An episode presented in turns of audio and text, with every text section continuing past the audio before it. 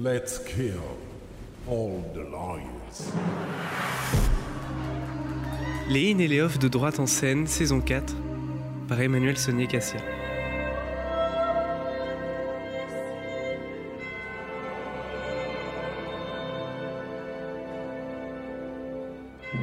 Cette semaine, dans les in et les off de droite en scène, avec la joie d'une voix retrouvée, je vais vous faire partager des spectacles à forte thématique juridique, centrés sur les droits fondamentaux, avec des formes variées de désobéissance civile. On commencera par deux propositions passionnantes tant sur le fond que sur la forme dramaturgique, sur le sujet de l'asile, et l'on poursuivra avec quatre spectacles qui abordent chacun à leur manière des violations des droits fondamentaux, entraînant des actes de censure mettant en jeu la dignité, l'intégrité de la personne humaine et même le droit à la vie.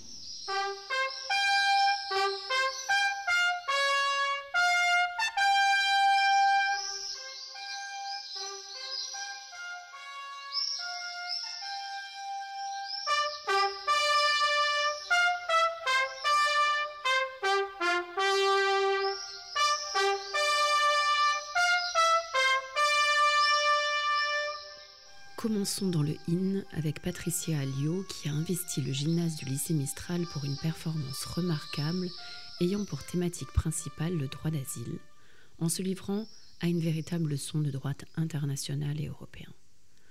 L'autrice et metteuse en scène bretonne, tout en estimant que la langue juridique pour défendre nos droits est trop complexe, s'est demandé si elle ne pouvait pas en quelque sorte inverser les choses. Renonçant à parler de droit avec un texte de théâtre, mais en utilisant au contraire le lieu du théâtre afin qu'il soit celui où l'on est capable d'entendre un texte juridique, estimant que cette langue-là pourrait devenir la langue commune en la faisant passer d'abord par un corps et un espace-temps théâtral, c'est-à-dire par un travail de rhétorique et d'incorporation des textes juridiques. Et l'on peut dire que le pari est réussi. Patricia Alliot se livre dans Dispac Dispar deux mots bretons signifiant l'ouverture et la révolution, à la reconstitution d'une agora pour traiter une nouvelle fois de la question de la violation de droits fondamentaux dans la continuité de son travail plus ancien, passant notamment par des rencontres qu'elle organise dans un laboratoire promouvant les créations liées aux minorités politiques, linguistiques et de genre, dans la logique de sa démarche plus globale de théâtre documentaire qui se veut sociale et politique. La performance d'Ispac Dispa se présente de prime abord comme une forme libre et en partie spontanée, alors qu'il s'agit d'un projet très écrit et même édité, mais qui ne se résume pas à son texte. Il s'agit en effet d'un projet global, englobant même, qui relaie à la fois le matériau juridique dense et exigeant, un habillage artistique et un accrochage à la réalité humaine et solidaire. Tout d'abord, c'est le droit qui domine. Une fois les spectateurs installés dans un dispositif quadrifrontal sur des banquettes en plastique bleu, face à ce qui pourrait être un ring de boxe, et après s'être déchaussés, Patricia Alliot, assise parmi les spectateurs, comme tous les autres artistes du projet, explique sa démarche. La comédienne Élise Marie se met ensuite au centre et pendant quasiment une demi-heure, tournant très lentement sur elle-même, afin de s'adresser à chaque assemblée de spectateurs, explique dans un débit qui lui est implacable, l'état du droit en matière migratoire en reprenant l'acte d'accusation rédigé par le GISTI, notamment par la professeure de droit Danielle Lochac, en 2018, pour le tribunal permanent des peuples, et actualisé par l'autrice et la comédienne, ce qui est indispensable dans cette matière émouvante. Monsieur le Président, Mesdames et Messieurs du tribunal, pourquoi juger les politiques migratoires de la France et de l'Union européenne? Les droits des exilés sont bel et bien garantis par le droit international. Or, les politiques migratoires européennes et nationales fondées sur la fermeture des frontières dressent des barrières devant certaines personnes migrantes qui ne menacent pas seulement leur liberté de circulation, mais entraînent aussi la violation de nombreux droits fondamentaux. Dès le sommet de Séville, en juin 2002, les États membres donnent la priorité absolue à la lutte contre l'immigration clandestine. C'est un des objectifs fondamentaux de l'Union européenne rappelé par le traité de Lisbonne en 2007 et d'offrir à ses citoyens et citoyennes un espace de liberté, de sécurité, de justice sans frontières intérieures, ces frontières extérieures, au contraire, doivent être encore mieux surveillées conformément à la logique de Schengen. Certaines personnes migrantes représenteraient une source de risque non négligeable contre laquelle il faudrait se protéger, ce qui justifierait la sévérité des mesures dissuasives et répressives prises à leur encontre. Cette politique de contrôle des frontières s'appuie à la fois sur des instruments juridiques comme les directives et règlements encadrant la politique des visas ou encore la politique d'éloignement et sur des instruments de coopération dont Frontex est la figure emblématique. Frontex, euh, vous le savez peut-être, c'est l'agence européenne de garde-côtes et de garde-frontières créée en 2004, lourdement financée par les États européens pour les aider à mieux contrôler les frontières extérieures de l'espace Schengen. L'objectif recherché, c'est de maintenir certaines personnes migrantes à distance. Pour ça, il faut en amont filtrer l'accès à l'espace européen, notamment grâce à la politique des visas, et en aval mettre en place des dispositifs permettant de renvoyer les personnes qui seraient entrées ou qui se seraient maintenues irrégulièrement sur le territoire des États membres. Rien n'est épargné aux spectateurs, qui restent étonnamment concentrés à l'écoute des sources applicables de droit international et de droit primaire et dérivé européen des instruments comme Frontex en particulier, des rapports nombreux et des statistiques inépuisables. Seules manqueraient des références à la jurisprudence de la Cour de justice de l'Union européenne pour nuancer parfois un peu le propos, puisque la haute juridiction européenne a apporté quelques améliorations non négligeables dans la pratique justement dénoncée des violations par les États membres des droits fondamentaux découlant des restrictions apportées aux libertés de circulation et qui sont détaillées en dix points. Reprenons le dispositif du véritable tribunal permanent des peuples, après un passage géographique didactique qui permet aux artistes de révéler au sol une carte du continent européen où sont collés des points pour matérialiser notamment les centres de rétention, et suivi de passages chorégraphiés consistant notamment en la danse convulsive d'un comédien déguisé en représentant robotisé des forces de l'ordre, Patricia Alliot convie dans une seconde partie cinq témoins à partager leurs expériences et les relier avec les constats et bilans menés dans la première partie, en les invitant à s'asseoir avec des spectateurs sur les bancs d'utopie de l'artiste britannique Francis Cape.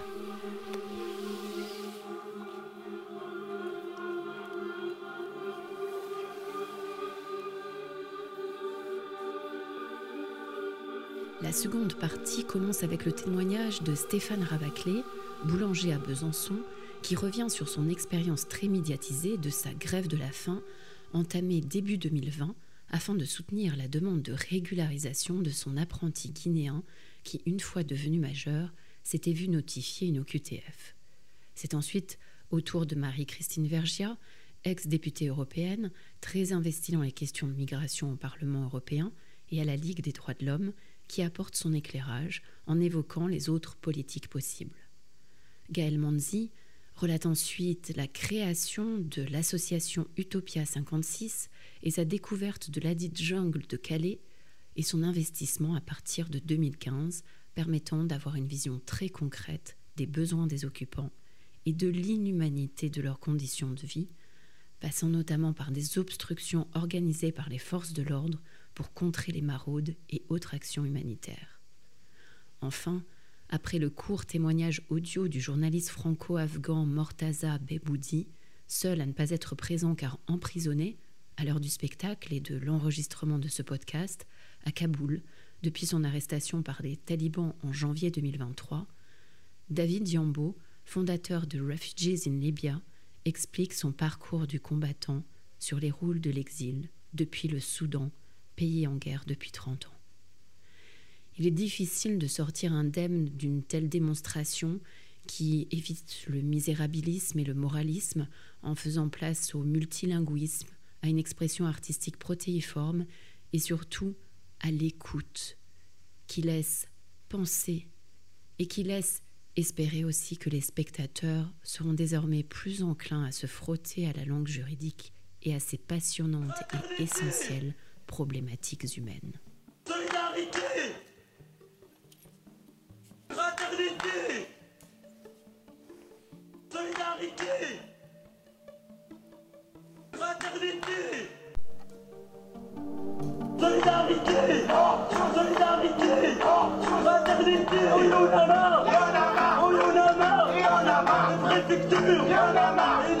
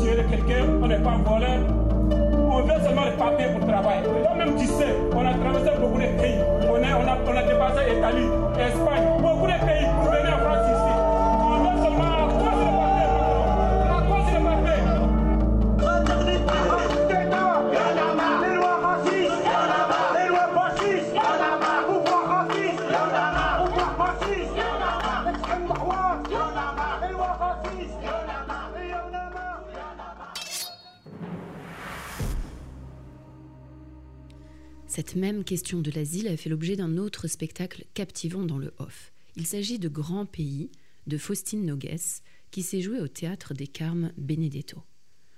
Le collectif Le Bleu d'Armand s'est saisi de ce texte très engagé sur la question spécifique du délit dit de solidarité.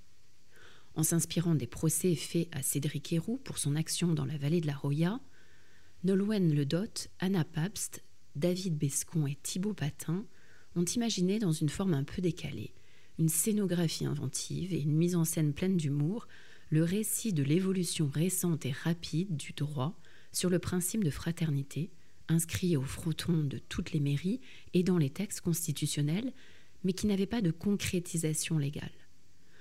Devant le rideau de scène fermé, le spectacle commence avec une interpellation au public par une sorte de monsieur loyal qui deviendra un juge, s'affirmant l'auteur de tous les codes parus chez Dalloz, autant de best-sellers dont il égrène les titres avant de s'arrêter sur celui du CESEDA, le code de l'entrée et du séjour des étrangers, et sur un article en particulier en le feuilletant, l'article L621-2, dont l'alinéa 1 était ainsi rédigé. Toute personne qui aura, par aide directe ou indirecte, facilité ou tenté de faciliter l'entrée, la circulation ou le séjour irrégulier d'un étranger en France sera punie d'un emprisonnement de 5 ans et d'une amende de 30 000 euros.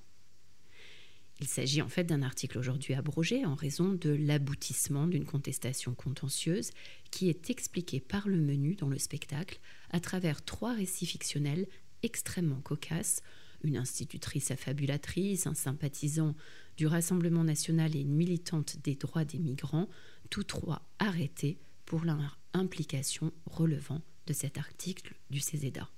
Sont ainsi dénoncées les limites juridiques et les risques de condamnation très lourdes auxquels s'exposent les auteurs de ce que les associations militantes ont fini par appeler donc le délit de solidarité, expression qui n'existe pas dans le droit.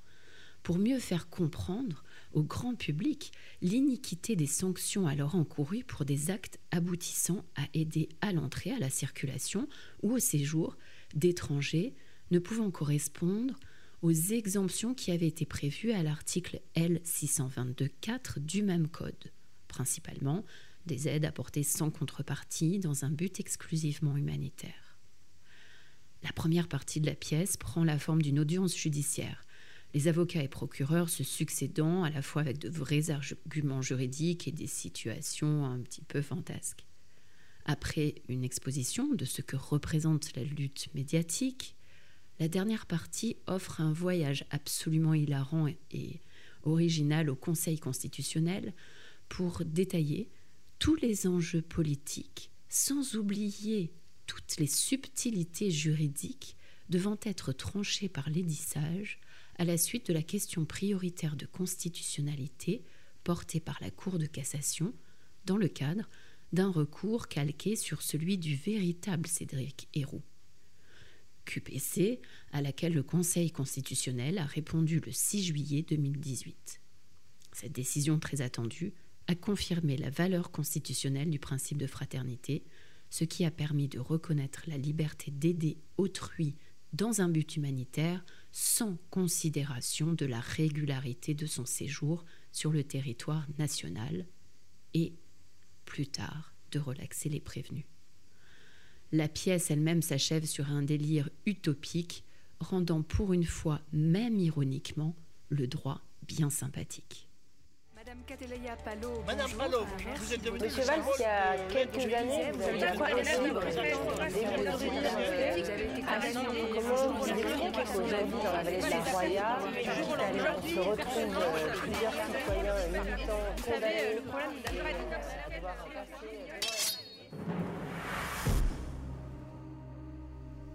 Une autre série de spectacles offre une seconde thématique tournant également autour de la violation des droits fondamentaux, découlant cette fois des atteintes portées par des États et des multinationales à des territoires et à leur population. Dans le hymne, Milorao parle de la figure de l'Antigone de Sophocle pour l'appliquer à Caesara en Amazonie. Sa pièce, Antigone in the Amazon, qui était présentée à Veden, met en scène le combat du mouvement des Centaires et reconstitue par un dialogue astucieux entre un film de nature documentaire et un travail dramaturgique au plateau, le combat et la résistance de ses membres pour faire face au pillage et à la destruction de la jungle amazonienne brésilienne.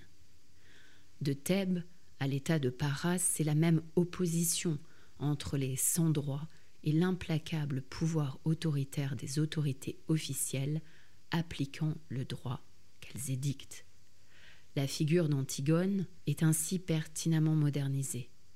Transposée en Amazonie, la résistante individuelle et isolée devient une activiste acharnée, rassemblant autour d'elle les centaires et leurs soutiens pour qu'après le massacre de 16 des leurs, le monde comprenne enfin que cette folie doit cesser, pour reprendre les termes du discours qu'elle a prononcé en 2020.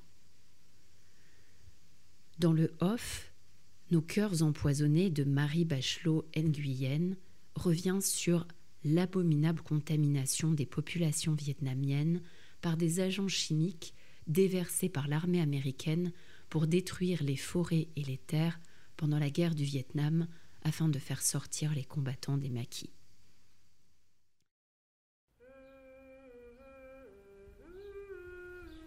J'ai 79 ans. Ce moment, on l'a attendu depuis des années.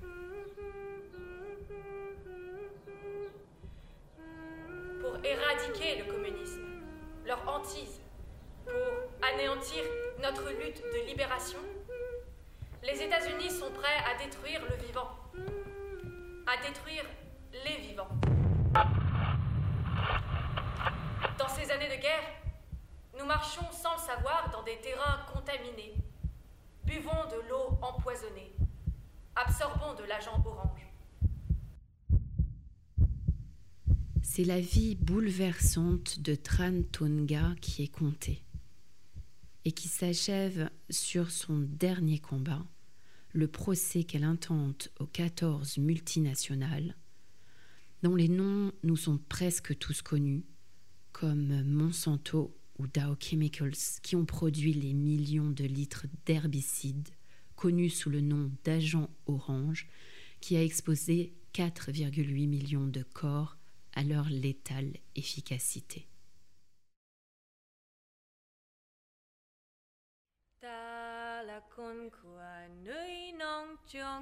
C'est ce corps-là que j'essaie de donner comme preuve, comme pièce. Derrière mon corps de 79 ans, il y en a des millions d'autres. Nous sommes comme un seul et même corps, attend et empoisonné. Les six ans de procédure, comptant 19 reports d'audience et autant de tentatives de compensation financière en échange d'un arrêt du procès, se sont provisoirement achevés en 2021 par une déclaration d'incompétence du tribunal saisi, remettant donc à plus tard ou à jamais, et à d'autres, l'éventuelle reconnaissance d'un écocide. Car si Tran Tonga n'abandonnera jamais son combat, les contentieux équivalents ne sont pas nécessairement encourageants, même si depuis le refus du tribunal fédéral de l'État de New York il y a près de 20 ans, qui avait jugé que l'agent orange n'avait pas été utilisé comme arme de guerre contre des populations humaines, mais pour protéger les troupes américaines contre les embuscades des ennemis, D'autres juridictions ont fait preuve de davantage de courage devant la puissance financière et politique de grands industriels dans d'autres types de contamination et de contentieux, mais qui n'ont pas la même charge historique. Enfin, dans une troisième série de spectacles, c'est la liberté d'expression bafouée que nous allons observer. Tout d'abord, Femme non rééducable, qui se joue dans le off au théâtre au bout là-bas. Ce texte de Stefano Massini, centré sur la figure d'Anna Politkovskaya, est à l'image des autres textes de l'auteur italien, engagé dans la vie réelle, engagé tout court dans la dénonciation des injustices, des inégalités, des vies piétinées. Évidemment, dans Femmes non rééducables, l'enjeu ou le combat est encore plus vaste, même si l'auteur ne prétend nullement mener de combat justement, mais uniquement de poser des faits, à l'image de la pratique de la journaliste russe. En donnant une dimension dramaturgique au récit dans une écriture ciselée, efficace, tranchante, épurée parfois, Stefano Massini émeut et interpelle. Sa langue est si forte qu'elle n'a besoin d'aucune fioriture ou surcharge scénographique, ce qu'a bien compris Laurent Mascle, qui signe une adaptation et mise en scène juste, comportant quelques coupes seulement par rapport au texte d'origine. Du noir, des lumières face et arrière, sobres et efficaces, un peu de fumée, une chaise et deux comédiens au plateau. Laurent Masque lui-même est tour à tour un jeune mercenaire, colonel des fosses de Cotigny et un chef de terroriste. Et l'on peut dire, sans exagération, que les mots de Massini et l'hommage qui est rendu à, Anna Politkovskaya sont totalement magnifiés par le jeu de la comédienne Marie de Oliveira. Elle porte le texte avec une force et une justesse auxquelles il est peu souvent donné d'assister. Elle fait s'ancrer et s'envoler tour à tour la langue de Stefano Massini. Elle redonne vie Anna Politkovskaya. Elle l'est, Anna Politkovskaya. En ne cherchant jamais à singer la gestuelle ou les intonations de voix de la journaliste, elle la joue en en habitant l'esprit et la lutte, la lutte pour la vérité, pour l'information, pour dénoncer les corruptions au niveau étatique comme individuel, pour rendre compte des massacres et de la barbarie, pour témoigner sur place, sans fake news, de la réalité du terrain, pour pouvoir décrire ce que c'est qu'une tête suspendue à un crochet dont le sang dégouline puis se prolonge en un goutte à goutte interminable. Témoin oculaire des choses qu'on ne peut se permettre de raconter si on ne les a pas vues, comme un attentat. Celui qui n'a pas vu de ses yeux un attentat, qu'il évite d'en parler, puisqu'il n'en sait rien. On est suspendu aux lèvres de la comédienne à la diction parfaite, au timbre de voix presque envoûtant, à la puissance vocale impressionnante. On est terrorisé avec elle, dans les scènes d'intimidation et de torture qu'elle a subies. On pleure avec elle dans la scène de culpabilité après l'assassinat de tous ceux qu'elle avait interviewés dans un petit village de montagne. On tremble avec elle dans l'ascenseur de son immeuble à Moscou au moment où elle est assassinée, le 7 octobre 2006. Je suis fatiguée. Ni apeurée, ni découragée. Fatiguée. Fatiguée de lire chaque jour dans les journaux politiques que je suis folle. Polikovskaya la schizo. Polikovskaya la parano. Fatiguée d'expliquer à mes enfants pourquoi celui qui dit la vérité est un fou et celui qui ment fait carrière. Fatiguée de recevoir entre 10 et 15 menaces de mort par semaine. Elle m'arrive sur mon PC, parfois au téléphone. Fatiguée de me sentir une criminelle. Tous les six jours, quand l'un de mes papiers paraît, je suis conviée chez le procureur, avec les voleurs et les délinquants. Certains sont là parce qu'ils ont volé, d'autres ont commis une attaque à main armée, d'autres ont violé moi, j'ai fait du journalisme. Je connais les couloirs, les salles d'attente, les bureaux. J'entre, je m'assieds. La première question est toujours la même. Pourquoi avez-vous écrit des mensonges? Et qui vous a donné ces informations? Suis un interrogatoire. Deux, trois heures, pourquoi pas, même quatre. Parfois, on me retient en garde à vue. Parfois, on m'arrête. Je suis fatiguée d'expliquer à mes enfants pourquoi je passe la nuit en tôle. Fatiguée de penser que l'information libre, ici, n'existe plus. 90% des journalistes en Russie travaillent pour le pouvoir. Quand tu travailles pour eux, tu n'es pas une journaliste. Tu es un porte-parole. Ça marche comme ça. La presse se divise en ceux qui sont pour la Russie et ceux qui ne sont pas pour la Russie. Si tu es pour la Russie, après 5, 6 ans, tu deviens député. Si tu n'es pas pour la Russie, tu ne dois pas faire de journalisme. Point. Sans quoi tu fais de la propagande contre l'État. Point. La propagande contre l'État est punissable par la mort, tôt ou tard.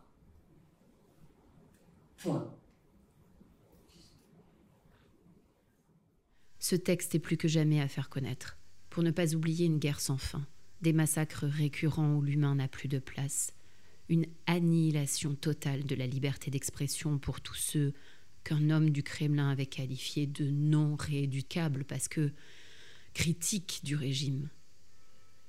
On ne saurait dès lors que trop conseiller, pour prolonger femmes non rééducables, de lire aussi dans la réédition assurée par l'Arche le dernier texte de Stefano Massini, intitulé Bunker Kiev, qui a été écrit un an après le début de la guerre en Ukraine. Nous terminerons par un autre texte essentiel qui a été brillamment adapté théâtralement et joué dans le Off d'Avignon au théâtre des Halles. C'est la question d'Henri Alleg. Il est important que le texte terrible puisse continuer à être lu mais aussi entendu. Superbement interprété par Stanislas Nordet, dans la mise en scène minimaliste mais ô combien intelligente de Laurent Méninger. Ce petit ouvrage, faisant le récit personnel par le journaliste algérien de son expérience de la torture par les paras durant la guerre d'Algérie, interroge bien entendu nos droits fondamentaux. Si les scènes de torture occupent une place importante du texte et de la pièce, en dépit des quelques coupes opérées, et avec euh, une très subtile idée pour l'une d'entre elles de plaquage d'une chanson permettant aux spectateurs bouleversés de se concentrer sur elle plutôt que sur l'abomination décrite, comme on le ferait en se cachant partiellement les yeux devant des images insoutenables, allègue donc en décrivant son arrestation et ses interrogatoires successifs, dénonce l'inhumanité dans sa plus stricte banalité et vulgarité. On repense à Antigone et sa célèbre phrase Il est des choses monstrueuses, mais rien n'est plus monstrueux que l'humain. Il convient de préciser, comme le metteur en scène l'a judicieusement fait par un texte projeté à la fin du spectacle, que les auteurs des actes subis par Alleg et par tous les autres, consistant des traitements inhumains et dégradants et de la torture, ont été amnistiés. En effet, deux décrets du 22 mars 1962, signés donc pendant les accords d'Évian, portent amnistie des infractions commises au titre de l'insurrection algérienne et de faits commis dans le cadre des opérations de maintien de l'ordre dirigées contre l'insurrection algérienne. Nous tenons également à ajouter et à rappeler cette aventure éditoriale que fut le texte d'Alleg, qui comporte également une phase juridique. Publié en février 58 aux des éditions de minuit, l'ouvrage fut censuré à la suite de la parution d'extraits dans les journaux au motif de sa participation à une entreprise de démoralisation de l'armée ayant pour objet de nuire à la défense nationale. Les exemplaires mis en vente furent saisis fin mars 1958, malgré les interventions de Malraux, Roger Martin Dugard, François Mauriac et Sartre auprès du président René Coty. Ces prises de position ont néanmoins permis de finalement classer sans suite les poursuites engagées contre Jérôme Lindon, l'éditeur. Comme pour toutes les tentatives de censure, il y a des tentatives de contournement. L'éditeur suisse Niels Anderson a réédité l'ouvrage 14 jours seulement après son interdiction en France, ce qui a permis au livre d'être diffusé clandestinement à des milliers d'exemplaires.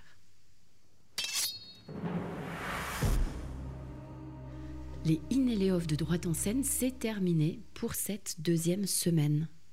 Vous pouvez retrouver des précisions sur les spectacles dont je vous ai parlé et d'autres de mes critiques sur le compte Instagram Revue d'Art en scène, sur Actu Juridique et dans le blog Un fauteuil pour l'orchestre. Toutes les coordonnées des spectacles cités dans l'émission figurent sur la page de présentation de droite en scène sur le site internet d'Amicus. C'était le deuxième épisode de la saison 4 des In et des Off de Droite en scène. Il a été réalisé avec l'aide de Soliman Brouillot. Merci à Léobardo Arango pour la coordination, à Marin Hirsinger pour la réalisation et à Pénélope Souquière pour la diffusion. Vous pouvez vous abonner au podcast pour ne rater aucun épisode et nous suivre sur les réseaux sociaux. Je vous donne rendez-vous la semaine prochaine pour le troisième et dernier épisode de la saison 4 des In et des Off de Droite en scène.